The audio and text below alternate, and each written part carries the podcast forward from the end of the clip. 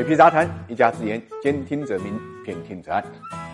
现在资本的无序扩张啊，不光中国在行动，美国呢同样在行动。当地时间七月九号呢，美国总统拜登签署了一项行政命令，目的呢就是促进美国各行业的竞争。这项法案针对科技、医疗，包括其他领域的反竞争做法呢，做出了指导和限制。虽然内容很多，涉及到十几个联邦机构、七十二项行动，但是主要针对的对象是非常明确的，就是大型科技公司的垄断行为。这项命令就说呢，最大型科技公司过去十年收购了数百家公司，包括通过所谓的。嫌疑杀手收购来消除呢竞争威胁。行政命令就要求对涉及到大型科技公司的并购进行更严格的审查，重点关注呢旨在消除小企业竞争威胁的所谓杀手主义收购，避免了小企业在起步前就被巨头呢扼杀。另外呢，行政命令还要求呢 FTC 呢制定监管科技公司监控和收集数据的规则，确保小企业能够公平的和大企业竞争。这就意味着对亚马逊、苹果、谷歌和脸书等大型科技公司的影响最大，而对于那些股价猛涨、市价飙升的大公司来讲，无疑是当头一棒。其实，拜登签署的行政命令前身是奥巴马2016年发布的行政命令，只是拜登呢推出的行政命令呢比奥巴马时期更为具体，他为采取何种措施提供了详细的建议和方案，而不是完全交由呢各机构来执行。值得注意的是呢，美国的行政命令并不具有呢与法律相当的地位，下一任总统呢是可以通过呢新的行政命令将其废除的。前段时间啊，美国众议院司法委员会审议的六项反垄断法案就明确表示，目的是控制大型科技公司不断膨胀的权利。其中呢，终止平台垄断法案呢，因为涉及到对巨头进行拆分，引发了强烈的讨论。那么，结合中国近期对滴滴以及其他互联网平台的审查，已经出台的相关政策，可以看出，反垄断和数据监管呢，已经成为全球关注的重点。从市场角度来讲，反垄断本身是件好事，但是拜登的提议呢，却引发了热议。一方面是他动用了科技巨头的奶酪，招致各大企业的反对；另外一方面呢，是他的表述给行政命令减分了。拜登在发表讲话的时候说呢，没有竞争的资本主义不是资本主义，那是剥削。这句话呢，把大家给听迷糊了。不过拜登很认可自己说的这句话，之后呢，他还特意把这句话在推特上发了一遍，结果引来更多大家对资本主义本质的讨论。不少网友直接就表示，资本主义本身就是剥削，或者说搞资本主义的人去谈如何消灭剥削这个问题，本身就非常搞笑。